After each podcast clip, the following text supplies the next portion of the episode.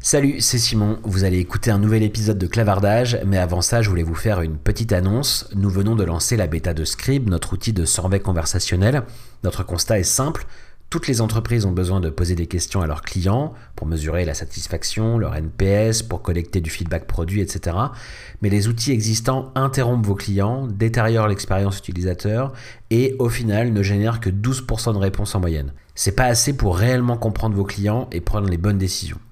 Alors on sort Scribe, une solution en SaaS de survey conversationnel qui vous permet de poser toutes les questions importantes pour vous directement dans le parcours de vos clients et d'avoir en moyenne un taux de réponse supérieur à 70%. Alors rendez-vous tout de suite sur scribe.app pour vous inscrire à la bêta et je vous laisse en compagnie de cet épisode de clavardage. Bonne écoute. Bienvenue dans Clavardage, le premier podcast dédié au marketing conversationnel. Présenté Simon Rebic. Bonjour à tous et bienvenue dans le 14e numéro de Clavardage, le premier podcast dédié au marketing conversationnel présenté par Scribe. Avec près de 5 milliards d'utilisateurs actifs mensuels, les applications de messagerie se sont imposées dans notre quotidien et ce partout dans le monde. Pourtant, s'il est naturel pour les marques d'avoir un site web ou une page Facebook, peu utilisent encore réellement la conversation dans leur stratégie d'acquisition ou de rétention de leurs clients. Je suis Simon Robic, je travaille depuis bientôt 10 ans sur le sujet de la conversation en ligne et dans chaque numéro de Clavardage, j'interroge un expert du domaine, je vous partage des retours d'expérience de marques qui se sont lancés et je rencontre les acteurs clés du marché en France et en Europe. Et aujourd'hui, j'ai le grand plaisir d'accueillir Geoffrey Boulakia. Salut Geoffrey. Salut Simon. Comment ça va? Bah écoute bien, euh, à l'approche de l'été, euh, un début d'été bien chargé pour euh, les activités conversationnelles. C'est vrai? On, va pouvoir, euh, on va pouvoir en parler en détail du coup aujourd'hui. Tu es euh, directeur général IMIA pour TSC. Est-ce que du coup tu peux nous expliquer euh, ce qu'est TSC Avec plaisir. TSC c'est une agence spécialisée finalement en fait dans les interactions innovantes entre les marques et les, et les clients. pourquoi je dis ça? C'est que bah, pendant longtemps en fait les gens quand ils parlaient aux marques, ils parlaient aux marques soit au téléphone, soit ils allaient directement bah, en magasin quand il y en avait un. Et aujourd'hui, finalement, bah, ils travaillent plus sur plein d'autres canaux que nous, on appelle les canaux conversationnels.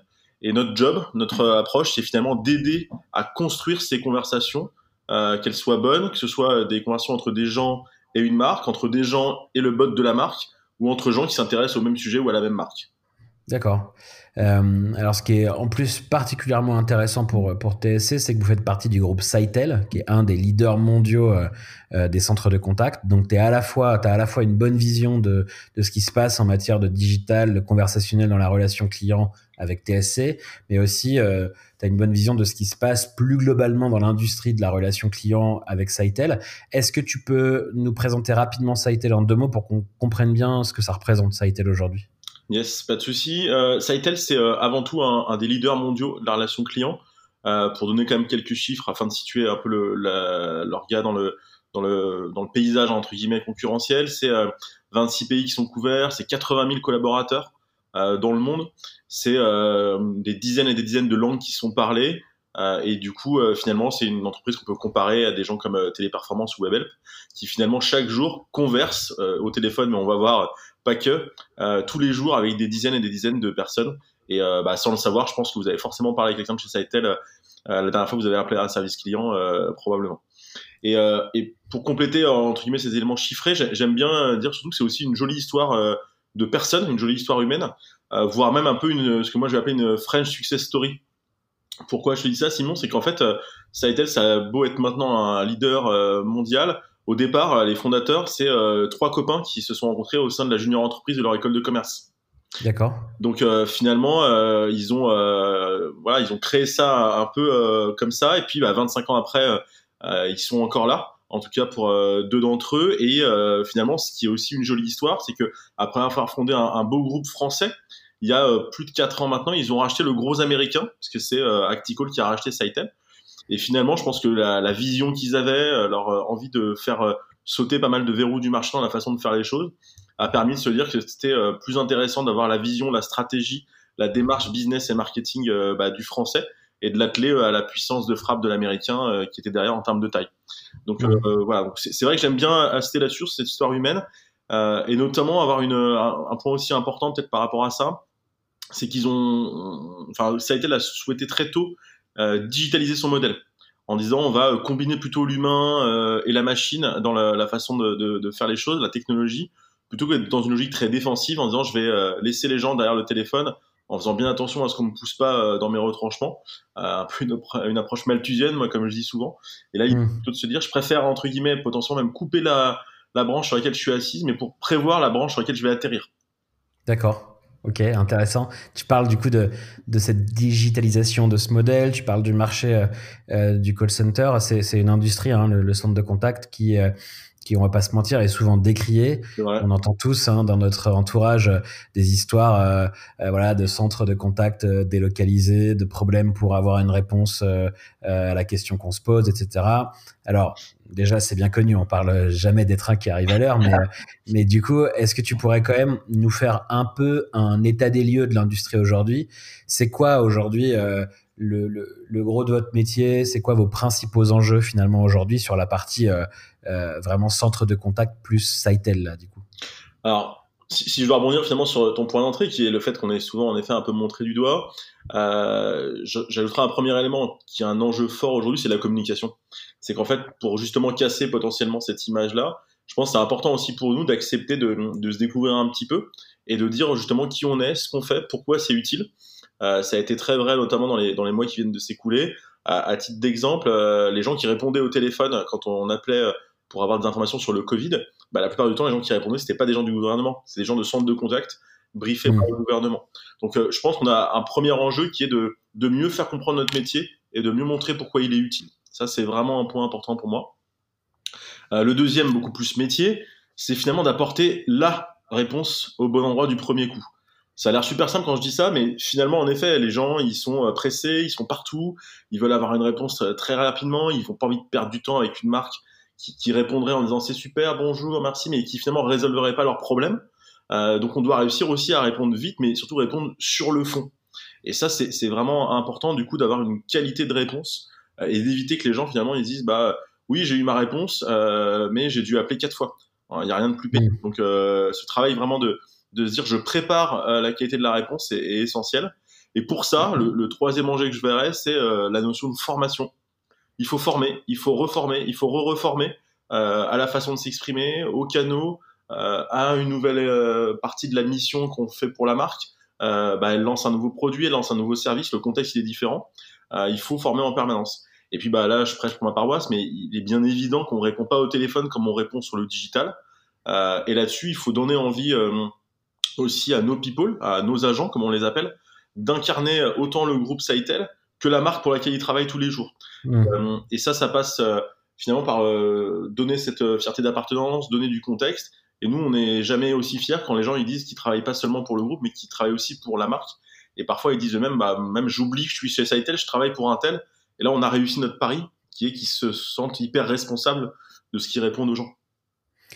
Ça, du coup, par rapport à ce que je disais dans ma question, là, tu vois, sur euh, l'image que peuvent avoir parfois un peu les centres de contact, euh, et ta réponse, c'est, bah, notre enjeu aujourd'hui, c'est d'apporter euh, autant que possible la bonne réponse du premier coup, de s'assurer que du coup, les agents sont vraiment très engagés vis-à-vis de la marque pour laquelle ils travaillent et donc on va les former au quotidien. Ça veut dire que il y a des transformations importantes qui ont eu lieu dans les centres de contact ces dernières années. Ce constat là que je partageais sur l'image parfois qu'on peut avoir des centres de contact, c'est un constat que vous avez fait aussi et, et contre lequel vous luttez grâce à toutes ces transformations là que tu, tu viens de m'évoquer? Ouais, c'est vrai. C'est-à-dire qu'en fait, euh, moi je dis euh, souvent qu'il y a eu déjà euh, de premières expérimentations et on, on, a déjà des choses qui sont derrière nous. au départ, on opposait un peu le téléphone et le digital, mais il y a des essais sur des canaux qui sont déjà à l'œuvre depuis des années, ce soit le chat, tout ce qu'on peut faire dans les applications, etc même le mail, hein, au départ, c'était quand même du digital. Mais finalement, il y en a certains parmi ceux-là, euh, versus ceux qui sont en train d'émerger, on va en parler tout à l'heure, je pense, euh, euh, du messaging, etc., qui sont déjà en train de mourir. Le, le, le chat non logué, le mail, en, je, qui, qui, est un peu mon ennemi juré, euh, sont des choses qui, qui marchent pas très bien, qui sont pas très satisfaisantes. Et du Alors ça, qu'est-ce que, qu'est-ce que tu t'entends par chat non logué du coup? Bah, C'est un chat où par exemple je vais discuter avec une marque, mais comme en fait on me reconnaît pas en tant qu'utilisateur ou que je suis pas connecté par exemple à mon espace client, potentiellement, euh, bah, je passe euh, euh, dans un lieu où ça, ça, ça connecte plus. Bah, quelques minutes après, on va reprendre ma conversation, mais on va me faire tout répéter. Donc cette mmh. option de plus avoir d'historique et de devoir me répéter, ça, il n'y a rien de plus désagréable. Donc autant je crois beaucoup à une conversation, qu'elle soit en chat, en messaging, quand elle est loguée, quand on sait de qui je parle et qu'on peut reprendre l'historique, autant un truc où je me connecte sans qu'on sache qui je suis, ça permet pas de faire des bonnes réponses euh, et on perd du temps. Et puis un autre point, tu parlais de transfo, euh, je pense qu'il y a un énorme enjeu à faire euh, travailler ensemble les, les, humains et puis de tout ce qui peut être une façon d'augmenter ces humains. une base de connaissances qui est hyper bien foutue, qui évite à la personne de réécrire quelque chose qui est déjà bien conçu. ça peut être bah, des réponses qui s'écrivent qui elles-mêmes pour aider l'agent de la même façon. ou bien par exemple une qualif qui est faite par un bot et puis ensuite c'est l'agent qui récupère et qui complète la réponse en apportant bah, son émotion, son expérience. Euh, et puis il y a un dernier truc, en fait, tu parlais de ces dernières années, mais il y a un truc qui nous est arrivé il y a, il y a quelques mois maintenant à tous, et en fait qui a accéléré la transfo. Et euh, ça, on y reviendra peut-être un petit peu après si tu veux, c'est euh, le work at home. Mmh. Les centres de contact, on est passé de gens qui sont bah, dans un seul et même lieu de vie, mais de travail aussi, à un mélange entre ce centre qui est le, le point névralgique de l'entreprise, certes, où on vient se former, on vient apprendre, on vient travailler avec les autres, mais où on repart régulièrement chez soi, fort de tout ça, pour travailler aussi pour cette marque. Et ça, bah, euh, c'était, euh, on va dire, vraiment marginal il y a encore quelques semaines. Aujourd'hui, c'est en train de devenir un axe majeur du développement des centres de contact. Ok. Donc, on, voit que euh, tu as à la fois des, des, transformations qui sont amenées par la technologie, qui sont amenées par ce besoin de, de, d'améliorer parfois l'expérience qu'on pouvait vivre avec des centres de contact. Il y a ces changements qui sont apportés un peu de force. Et là, typiquement, euh, la pandémie qui oblige les, les conseillers à travailler de chez eux, euh, c'est un bon exemple. Ça, c'est c'est les transformations qui vous traversent vous. Dans le même temps, on entend aussi de plus en plus de marques nous dire que maintenant, leur préoccupation numéro un, c'est l'expérience client, l'amélioration de cette expérience client. Et donc, forcément, on se dit que le centre de contact a un rôle clé à jouer là-dedans, si, parce que souvent il est en première ligne aussi hein, de, dans, la, dans la, personnalisation euh, de, de, de, cette relation client. Qu'est-ce que ça veut dire ça pour toi au quotidien? Quel, quel, changement est-ce que ça a amené dans votre métier? Le fait que les marques euh, mettent de plus en plus l'accent sur l'expérience qu'elles délivrent à leurs clients? Alors déjà, je, je dirais que c'est une bonne nouvelle parce que pendant longtemps, je pensais qu'elles ont été un peu euh, trop centrées sur leurs produits et leurs services. Euh, et puis euh, finalement, ça fait ressortir de terre un concept que moi j'ai appris quand j'étais sur les bancs de l'école, qui était ce qu'on appelait le marketing client à l'époque. Je sais pas si tu te souviens. Mmh. Mmh. Euh, qui finalement est un concept qui est en train de réémerger à mon sens. Et euh, notre job, et moi j'avais rejoint d'ailleurs l'agence pour ça, c'est de, de redonner entre guillemets un peu ces lettres de noblesse à ce, pilier du marketing et se dire que finalement, bah oui, les centres de contact, ils ont un, rôle à jouer là-dedans parce que ils sont souvent la partie immergée de l'iceberg, mais qui est hyper importante. C'est-à-dire que tu peux avoir une super pub, euh, qu'on te raconte une super histoire quand tu achètes un produit ou un service, quand le jour où tu as un problème, il n'y a pas de répondant, et ben ça va, ça va casser toute cette expérience de marque que tu avais. Et donc l'expérience client, qui du coup, bah, l'addition de tout ça, elle va être mauvaise. Et, euh, et l'élément qui peut faire euh, que ça fonctionne euh, globalement, c'est de finalement dire que le centre de contact, c'est un peu le bras armé, le prolongement de la marque. Euh, J'ai un exemple que j'aime bien, on bosse pour Airbnb. C'est une marque qui a très peu de salariés en propre, même s'il y en a beaucoup, hein, euh, mais parce qu'en fait, elle considère que tous les gens qui travaillent pour, euh, pour cette marque euh, dans le monde, dans les centres de contact, y compris en France, que c'est une marque qu'on opère en France, eh ben, sont aussi ses propres salariés. Et donc, quand ils font une formation pour parler de leur nouvelle stratégie, etc., et eh ben, ils invitent très régulièrement des, finalement, des externes que nous sommes, les outsourceurs, mais pour qu'on revienne dans nos, dans, dans nos univers de centres de contact, euh, finalement avec les, les, mêmes infos, les mêmes, la même envie, le même euh, team building que les gens qui font partie de leur équipe. Donc notre job, c'est finalement euh, d'incarner, de maîtriser les mêmes valeurs euh, que les gens du, de, de, la marque, et aussi à l'autre euh, entre guillemets extrémité d'être un peu l'éponge de la voix du client, parce que par, mmh. on parle tous les jours à plein de clients de la marque. Et ça, c'est un vrai enjeu de faire remonter cette info pour dire à la marque, on vous dit pas que ça se passe pas bien juste pour vous embêter, mais par contre, on vous donne le pourquoi. On vous donne les clés, on vous donne les datas pour illustrer le propos. Ok. Donc tu disais tout à l'heure que justement, c'est tous ces agents qui travaillent chez vous, ils sont euh, plus de 80 000 aujourd'hui. Euh, Est-ce que du coup, pour finir un peu cet état des lieux, tu peux nous dire quelle est globalement la répartition de contacts aujourd'hui sur les différents canaux traités par ces 80 000 agents? Aujourd'hui euh, Quel est encore Est-ce que le, le, call a toujours une place vraiment prépondérante? Quel est le, la part des, autres canaux plus digitaux peut-être qui, sont euh, soit émergents, soit, présents depuis, un peu plus longtemps C'est quoi la répartition chez vous? Alors, je ne peux pas forcément te donner un chiffre exact pour des raisons un peu de confidentialité, tu t'en doutes. Euh, je vais plutôt te donner une ambition. Euh, c'est-à-dire qu'aujourd'hui, on se dit, on veut être à 15% d'ici la fin de l'année, donc de contacts qui seront plus du téléphone. Et on veut être le double de cette ambition, à savoir 30% dans les trois ans. Euh, et, donc en fait, c'est pourquoi je dis que c'est aussi important au-delà du constat, c'est que on va se donner les moyens d'y arriver, parce que c'est là où les gens veulent, qu'on soit. Euh, et c'est une façon aussi de dire, bah, monsieur le client, vous devez vous-même challenger votre proposition. Typiquement, en ce moment, quand on reçoit des appels d'offres, même si c'est pas écrit dans le cahier des charges, et eh ben nous, on revient avec une proposition qui dit, on va pas vous proposer une, une, une, organisation, de, une organisation de production euh, qui répondent exactement à ce que vous avez, on pense que vous devez migrer une partie de vos, euh, hmm. euh, vos, vos, conversations ailleurs. Donc voilà, le constat est aussi important que l'ambition et nous, on est vraiment là-dedans.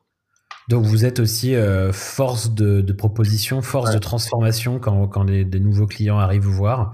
Vous leur dites certes, on va pouvoir faire du téléphone, mais on va aussi commencer à anticiper ce qui est en train d'arriver. quoi. Donc tu dis que l'ambition, c'est d'arriver à 15% de contacts non téléphoniques d'ici la fin de l'année.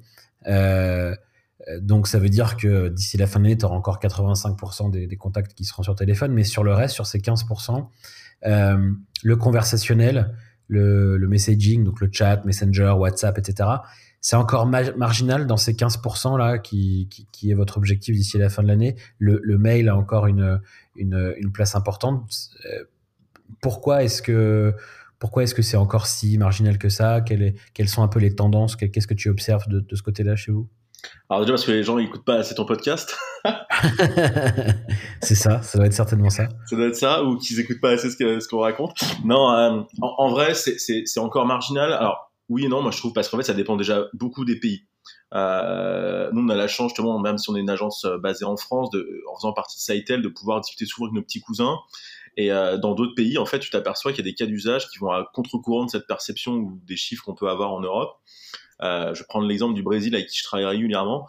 Eux, là-bas, en fait, euh, ils n'envisagent pas de faire la moindre opération digitale sans passer tout sur WhatsApp parce que là-bas, WhatsApp, c'est la vie, ils font tout dedans. Donc, dans un pays comme celui-ci ou dans des pays où la démographie est très différente et où tout se fait en mobile, on va déjà avoir des taux qui vont être largement au-dessus. Donc ça, c'est vraiment important. Et puis après, pourquoi c'est marginal? C'est aussi parce que euh, cette industrie de la relation client, ça reste une industrie ultra pragmatique.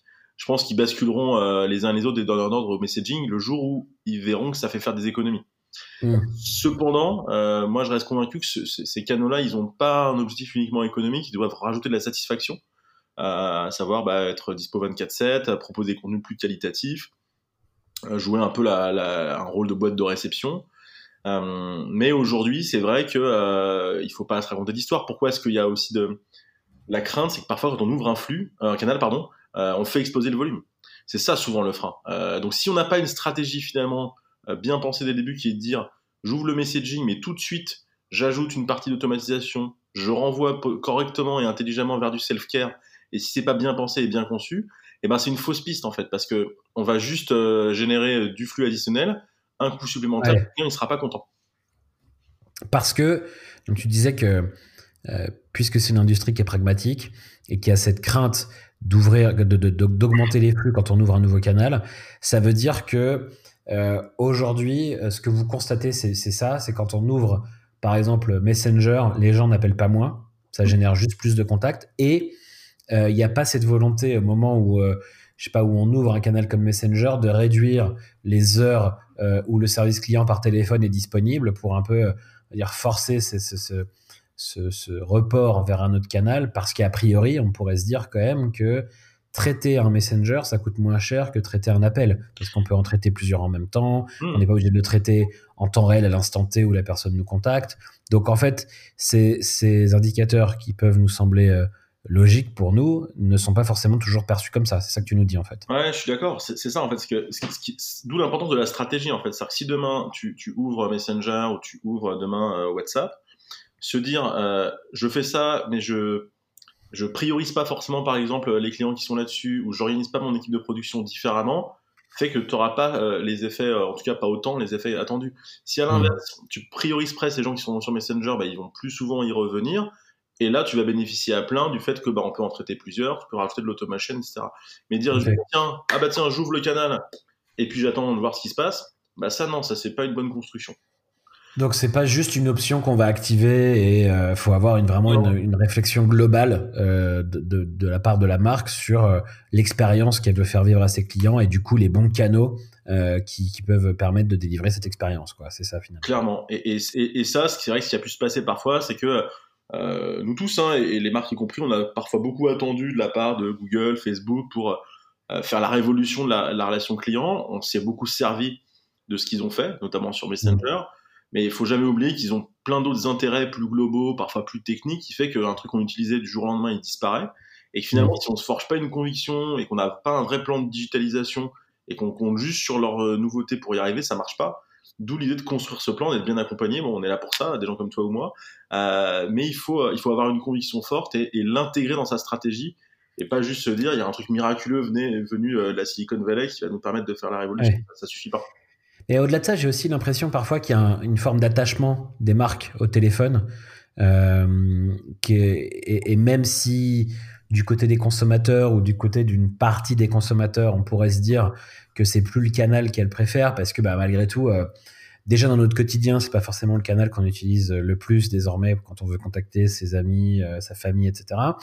Et on sait que si, on appelle une marque, on risque d'avoir des temps d'attente, etc. Donc c'est pas forcément le canal que l'on préfère j'ai l'impression malgré tout qu'en face, les marques, elles, c'est un canal qu'elles qu'elles continuent à, bien aimer et à privilégier. Et puis on voit que la répartition des contacts chez vous, elle est encore largement en faveur du téléphone.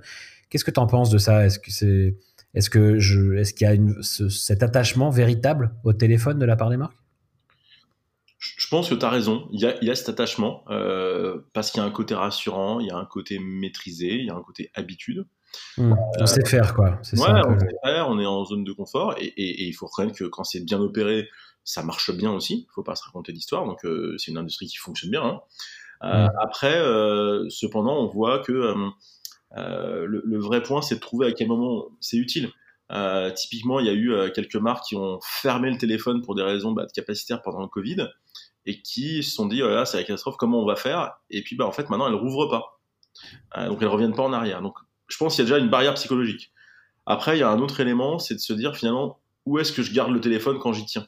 Moi, je crois beaucoup euh, au, fait de, d'orienter les gens vers, en fonction du moment où ils sont euh, pour aller vers un canal ou vers un autre. Euh, quand tu es sur une urgence, quand tu vas avoir une approche ultra premium, quand je suis sur un moment de vérité, je pense au déménagement dans l'énergie, ce genre de choses, mmh. j'ai besoin de parler à quelqu'un qui me rassure, qui me dise que j'ai bien fait, qui me dit je vais vous m'occuper de vous, je vous rappelle, enfin plein de choses comme ça.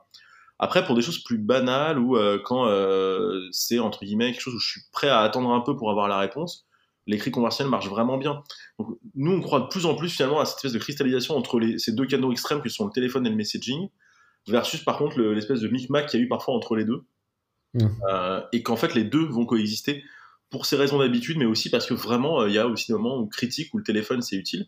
Après, le, après, en fait, le vrai enjeu, c'est que les gens se sentent à l'aise de passer de l'un à l'autre. Et nous, c'est là-dessus qu'on essaie de, travailler en disant, euh, en fait, il faut pas les opposer, il faut euh, trouver de la complémentarité. Ok. du coup, si le téléphone est, toujours aussi important et qu'on arrive à trouver ces stratégies un peu euh, où les deux, comme tu dis, se, se mélangent, vous qui travaillez dans des grands open space, euh, les, call centers, voilà, on, voit bien un peu ces plateaux avec, avec tous ces agents. J'imagine que vous avez été évidemment impacté par le coronavirus et que ça a dû euh, chambouler euh, votre organisation et votre capacité à opérer. tout ça, notamment si le call tient encore une place si importante. Comment est-ce que vous avez fait avec des agents qui devaient euh, travailler de chez eux? Parce que c'est plus difficile de décrocher le téléphone quand on est euh, euh, dans son salon avec peut-être les enfants autour, etc. Comment est-ce que vous avez réussi à, continuer à opérer ce service si le call est toujours si, si important dans la relation client aujourd'hui? Alors on a géré déjà une crise, hein, parce que comme tout le monde, en effet, c'était très inattendu. Après, euh, entre guillemets, les... on s'est surtout dit qu'on c'était un, beau challenge et on a euh, basculé une grosse partie des équipes en work at home. Euh, on a essayé de déployer ça vraiment à la vitesse grand V. On était prêt, on avait prévu de faire des tests cette année Là-dessus, on a eu un test un peu plus que grandeur nature. ah, donc c'était quand même une démarche que vous souhaitiez engager, quoi. C'était engagé, mais pour te donner une idée, je n'ai peut-être pas les, les, les, pile bons chiffres, mais on va dire, tiens, on va tester sur 200 positions dans un site de production. Bah là, mmh. la, visée d'ici le, le, mois prochain, c'est plutôt 2000. Oui, d'accord. Les sites en même temps. Donc, si tu veux, c'est évidemment un projet très différent. Je pense que ça nous a aussi rassuré de voir qu'on y arrivait. Ça a rassuré aussi les gens de voir qu'ils y arrivaient aussi et que finalement ça marchait bien. Donc, euh, on va repenser notre euh, approche logistique. Après, ça, va, ça va durer, ça va rester. Clairement, aujourd'hui, c'est un pilier. Euh, il n'y aura pas de retour en arrière. C'est-à-dire que potentiellement, on va avoir le même nombre de positions, mais elles seront réparties différemment entre des positions sur site et des positions à la maison. Euh, maintenant, ce qu'il faut, c'est qu'on pérennise euh, les équipements, les organisations, etc., les, la planification, parce que c'est différent. Euh, et ça, on est aussi obligé de le faire, et encore aujourd'hui, parce que par ailleurs, on a dû respecter les normes sanitaires. Donc, tu as un poste sur deux, c'est un quinconce, il faut réfléchir les choses autrement. Et tu vois, j'étais en visite sur un site avec un, un prospect la semaine dernière, et un truc tout bête, mais qui est déjà un premier retour d'expérience, c'est que aujourd'hui, il y a priorité aux nouveaux, nouveaux agents qui arrivent sur place euh, qui ont besoin d'être onboardés, de découvrir la, la façon de travailler, d'être proche de leur superviseur, alors qu'on peut envoyer plus facilement en workatom des plus expérimentés qui maîtrisent déjà leur sujet. Tu vois, donc on, a déjà des retours d'expérience. Ok. Et puis après, bah oui, là, je vais prêcher pour ma paroisse. La bonne nouvelle, c'est aussi que tu l'as bien dit, hein, c'est quand même plus facile de gérer euh, des chats à la maison en asynchrone euh, sur du digital que euh, de prendre un call. Donc je mm. pense que ça va aussi, je l'espère, faire que ce qu'on raconte euh, chez TSC euh, au sein des, clients de Sitel, mais en, général au marché, va avoir un écho plus important parce que bah il y a un enjeu de production à maintenir qui sera plus facile en étant euh, avec un mix multicanal plus, plus digital. Hmm. du coup, alors au-delà de, cette période qu'on a vécue là, justement chez TSC, vous accompagnez vos clients pour les embarquer davantage sur ces canaux digitaux. donc si on sort un peu du côté très call center et très téléphone, du coup, parce que c'est encore euh, la, grande majorité des, contacts traités. Quelle tendance est-ce que tu observes du côté plutôt digital, du côté pour, pour la relation client? Euh, Le premier, c'est euh, c'est les chatbots génération 2. C'est-à-dire que bah, tu en as, as, fait comme moi, Simon. Au début, parfois, c'était un peu la mode, c'était gadget, etc. Aujourd'hui, on a des chatbots version industrielle euh, ils, sont, ils ont déjà eu une première vie. On cherche vraiment à se dire euh, comment ils sont mieux intégrés dans l'expérience. On a des règles, donc euh, on, les, on les rend plus robustes. ils font vraiment partie intégrante de, de ça. Et du coup, bah, c'est pas tout à fait les mêmes projets. C'est plus complexe, c'est plus orienté avec le SI, mais ça a aussi plus d'intérêt dans les, dans les stades qu'on en sort. C'est quoi? C'est surtout le contenu, le service rendu par le chatbot qui, qui a évolué, toi, et qui fait qu'aujourd'hui ils sont plus utiles? Ouais, il fait plus de choses, il va chercher des informations plus fines, plus uniques.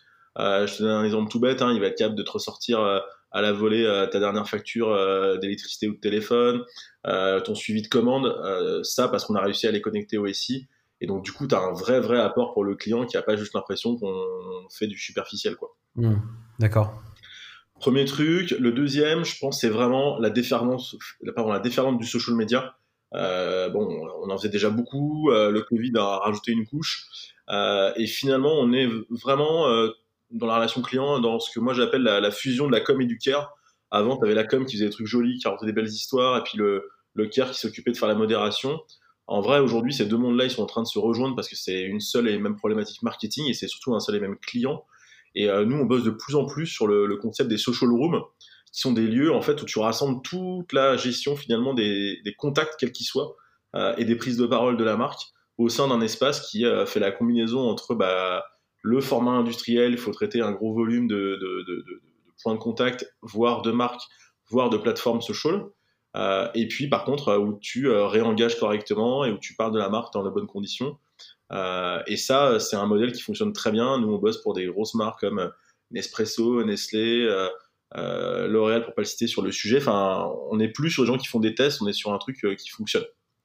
Hum. Puis le petit dernier truc, même si c'est encore extrêmement euh, nébuleux, euh, même si c'est hyper prometteur, je pense que le RCS va donner une claque supplémentaire euh, ah oui. ça bouge, même si je crois que les telcos sont en train de s'entendre, mais quand tout le monde se sera entendu, je pense qu'on va avoir un boulevard pour faire des trucs canons.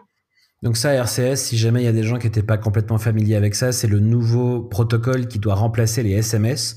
Alors c'est un protocole qui qui est notamment poussé par Google, mais qui va permettre d'avoir des expériences comme on a sur Messenger, sur WhatsApp, mais directement sur le réseau mm. téléphonique, donc sans avoir besoin de connexion Internet, alors qu'on pourra quand même avoir des expériences très riches. C'est un, un serpent de mer un peu, c'est-à-dire que ça fait longtemps qu'on entend parler de ce nouveau protocole. Comme il est poussé par Google, les opérateurs téléphoniques ont euh, parfois un peu freiné des deux pieds pour l'intégrer euh, au cœur de leur réseau, parce qu'on parle de ça, hein, de remplacer euh, un protocole comme le SMS par un autre protocole, ici le RCS. Donc toi, pour toi, tu sens les choses un peu bouger sur ce protocole-là et tu penses que ça peut avoir un impact assez fort sur la relation client digitale dans les, dans les prochaines années, quoi. Ouais, ça, enfin, tout simplement parce que c'est du messaging et qu'on sait euh, toute la force que ça a. Mm. Et ça a un peu bougé là. Ils ont annoncé le passage d'un alpha en bêta. Euh, les éditeurs commencent à gentiment euh, en parler. Après, ce sera toujours la même problématique. Il faudra construire les bonnes expériences. C'est pas le tout de remplacer le SMS. Si c'est pour faire un truc qui ressemble et que on n'ajoute pas le bon le bon parcours, ça n'a pas d'intérêt quoi. Mm. Alors, toi et moi, on s'est connus à une époque où, où on déployait les premières marques en Europe sur, sur Messenger, c'était il y a 4 ou 5 ans. Comment est-ce que tu évalues aujourd'hui le niveau de maturité des marques sur ces sujets de, Messenger, mais de, messaging, de chat, des autres canaux aussi potentiellement euh, aujourd'hui par rapport à, l'époque quand on démarrait un peu et, qu'il fallait un peu tout défricher Bon, déjà, c'était des bons souvenirs. On, a, on, a, on avait l'impression de, faire la révolution euh, sur ce sujet, entre guillemets. Euh, je dirais, enfin, toujours un peu en mode clin d'œil, que mine de rien, les premiers qui ont, qui ont ouvert le, la voie, ils ont, ils ont toujours un petit coup d'avance. Hein. Quand oui SNCF, euh, Total Direct Energy se sont lancés au début, en effet, c'était un peu des pionniers. Eux, ils ont la chance maintenant d'avoir des mois euh, des mois de données pour étudier le sujet, voir la, valeur apportée. Euh, les directions générales, elles sont déjà convaincues, donc ça donne entre guillemets de la maturité à ces marques-là, mais ça donne aussi de l'écho à ceux qui n'ont pas voulu y aller au début. Après, je suis franc, et c'est aussi pour ça qu'on est là tous les deux aujourd'hui. Il y a encore beaucoup d'évangélisation à faire.